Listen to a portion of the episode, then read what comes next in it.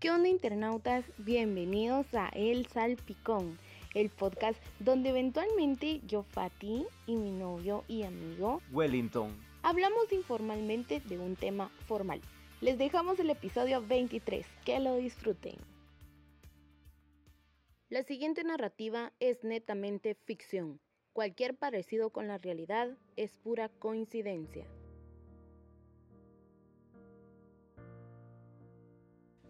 Las gotas de lluvia filtrándose por los agujeritos de las láminas, los piecitos descalzos que apenas logran tocar el suelo, las tripas chillando porque hay hambre, los cuadernos guardados en una bolsa de nylon color negro, los gritos del aceño, el timbre del recreo, los 25 centavos en la bolsa del pantalón remendado, los trompos, los cinco, los juegos que enseñan lo que no enseñan los libros desgastados y rayados, el timbre de salida, los gritos de alegría, los niños caminando a sus casas de regreso de la escuelita, el pelo untado de un gel chicloso, los peinados extravagantes, el suéter que no es del uniforme, los gritos del director, un señor gordito, medio calvo, lleno de sabiduría, ejemplos y anécdotas sobre su pasado ese pasado que a nadie le interesa, pero que todos se saben de memoria, el himno y la jura la bandera los viernes, las muchachas hincadas en el suelo a punto de iniciar su coreografía de reggaetón con la canción de moda, los muchachos bailando el son, vestidos con pantalones de manta, un centro amarillento para cubrir las costillas coloradas, algunos con caites y otros solo con calcetines, ¿y todo para qué? para ganar cinco miserables puntos en la clase de idioma español, esa clase que casi pierden porque todo el bimestre el maestro en lugar de motivarlos a una buena lectura, les compartió su afán miserable por los textos motivacionales de Paulo Coelho y los libros de Escapa por tu vida. El primer novio, la primera novia, los papelitos con frases contándose el chisme del momento, el maestro capturando el papelito donde se desenredaba el nudo de la historia y su típica frase que lo delataba como la doña chismosa de la cuadra. Llegó un telegrama, decía y todos en el salón de clases al unísono, ¿para quién? respondían. Las guerritas que empezaban con bolitas de papel y terminaban con cuadernos, mochilas, escritorios, botes de basura, escobas. El vuelto de las copias que nadie tenía, el matadito del salón postulándose para presidente y votando por él mismo. La popular del salón siendo la diva por haber participado en el certamen de belleza del pueblito. El maestro que decía, jóvenes, hoy tendremos un momento de reflexión personal. Y era únicamente el justificante perfecto para que nadie cuestionara por qué no había llevado preparada su clase de historia de Guatemala los patojos que siempre dijeron, qué hueva las clases de educación sexual. Y es que sí, qué hueva, porque la maestra nunca habló de nada, nunca dijo las cosas como eran. Tomaba sus periodos de clase para adelantar temas del curso de educación para el hogar. Y por culpa de eso, muchos abandonaron las clases por embarazos no deseados. El director que con sus clases de ética se daba baños de pureza, como si no fuera de conocimiento popular que su hijo se metía coca en los baños, como si no se supiera que el profesor consentido era un acosador, pedófilo, manipulador y machista, como si no todos supieran que el dinero que pidió para construir la cocinita lo usó para completar el pago de su nuevo carro. A la mierda su ética. Pero todo eso qué importaba. Lo único bonito de ir a estudiar cuando estábamos en la primaria era jugar jugar sin sentido y sin razón, mientras los maestros alargaban el recreo en su reunión para platicar de fútbol, de la novela, incluso de a qué candidato político apoyarían. Lo único bueno de ir a estudiar en los básicos, la secundaria, la prepa o como pisados le quieran llamar, era ir a perder el tiempo en actos culturales donde la cultura era reemplazada por la xenofobia, el racismo, el machismo, la homofobia, la romantización de las desigualdades, y con esa formación educativa se salía al último escalón. entre la vida estudiantil y la vida profesional. Pero esto es solo una falacia. Todos eligen qué estudiar, un bachillerato, un perito, un secretariado, una gran variedad de carreras que puedes elegir. ¿Y para qué? Para ser desempleado por un par de años y terminar trabajando de lo que nunca estudiaste. Y es que esa formación profesional se basa solo en regaños, que si llevas bien puesto el uniforme, que si lo tenés completo, que los zapatos sean formales, que el peinado, que si el suéter. Y toda la educación se basa únicamente en formarte una apariencia en lugar de capacidades con las cuales enfrentarte a este maldito tercer mundo. ¿A qué es mejor ver a un jovencito bien vestido, con corbata, mocasines y desempleado, que ver a un joven tatuado, con tenis, peludo y feliz, disfrutando de su trabajo?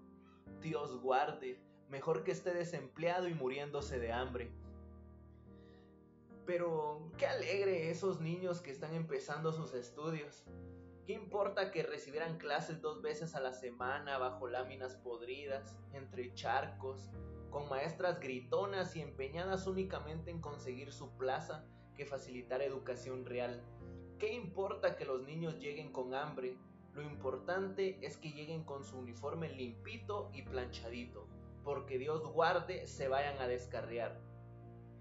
Lo bueno es que todo esto cambió ahora que las clases son virtuales.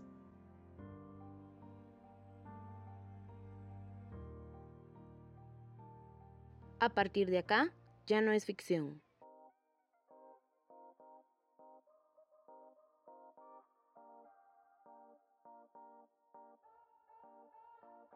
Con la llegada de la pandemia a Guatemala, el Mineduc decide suspender clases en todo el país. Ese 17 de marzo, los pocos más de 2.4 millones de estudiantes matriculados en ese momento en el sector público dejaron de asistir a clases presenciales. En ese momento solo se pensaba en 21 días. Con la escalada de los casos, los días se convertían en semanas, meses. Las clases en el sector público fueron llevadas a la virtualidad con el apoyo de la televisión. Desde este martes, la niñez y adolescencia guatemalteca podrá aprender desde sus hogares de una forma divertida y gratuita con el programa Aprendo en Casa, gracias a una alianza entre el Ministerio de Educación y la Televisión Nacional Canal 13. Solo se les olvidó un pequeño detalle. En muchas comunidades, la electricidad y la televisión no existen. A lo largo del año, el Mineduc facilitó dos guías educativas con contenidos de matemáticas, comunicación y ciencias naturales, cada una para 100 días. Y ahí murió la casaca. ¿Y las plataformas virtuales y el Internet? Se preguntarán algunos. Pues resulta que, según datos del Censo 2018, el 83% de hogares en Guatemala carece de Internet y según indicadores educativos del Mineduc, solo lo hay en algo más de uno de cada dos centros educativos, una proporción ligeramente superior a la de las escuelas que tienen agua potable.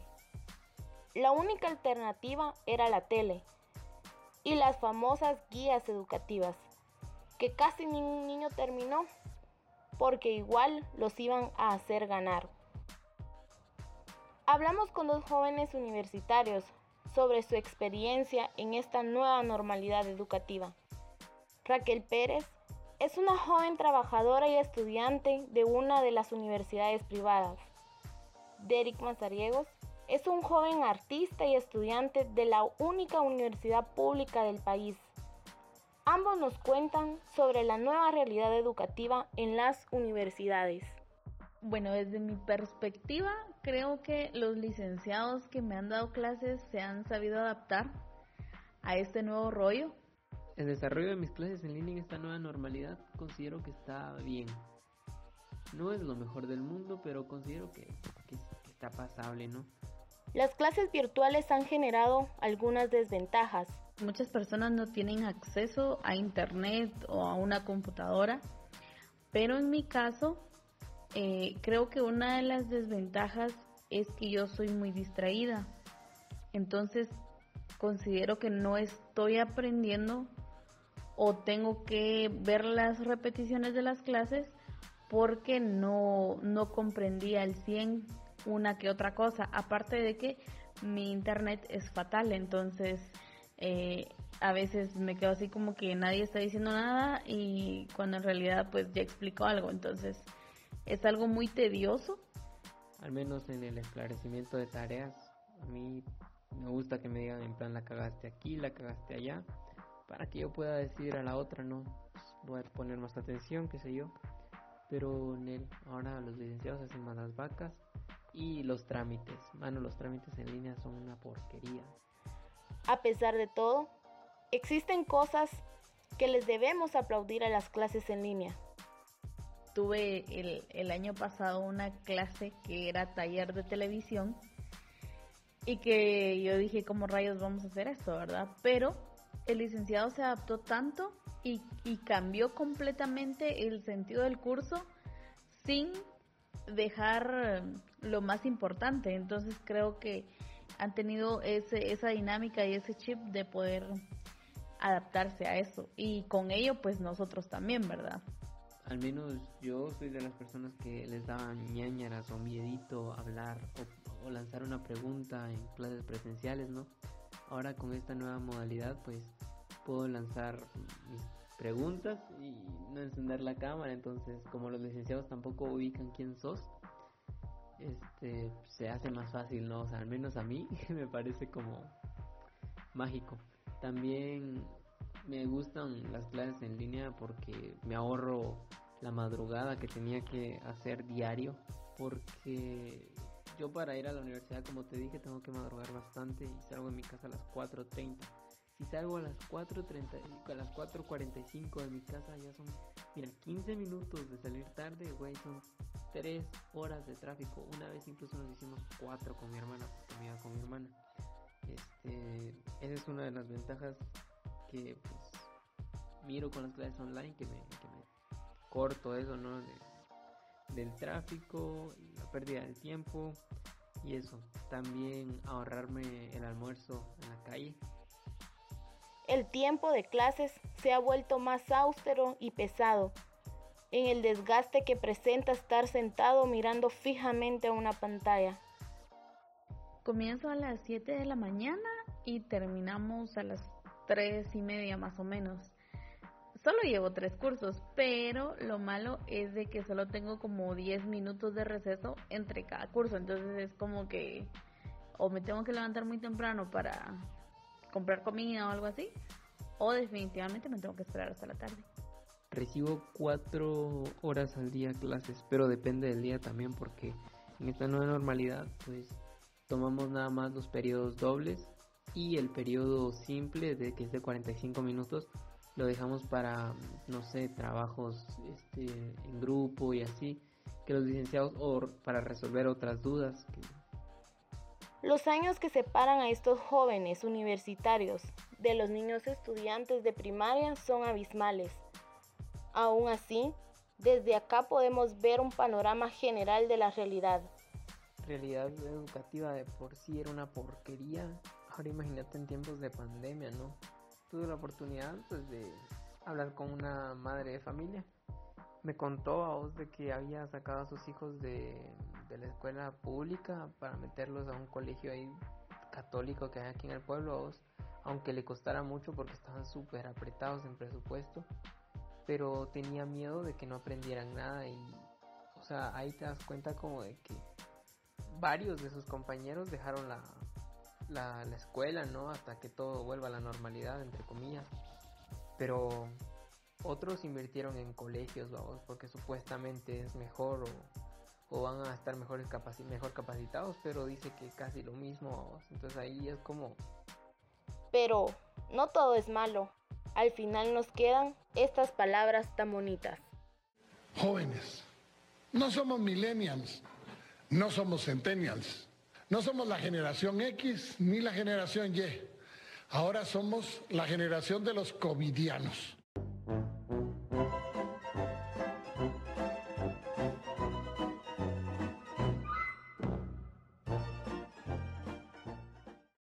Este fue el episodio número 23 de El Salpicón Podcast. Recuerden seguirnos en nuestras redes sociales como El Salpicón o El Salpicón Podcast. Siempre estamos compartiendo cosas random, así que por allá nos vemos y nos escuchamos en una próxima oportunidad. Buen provecho.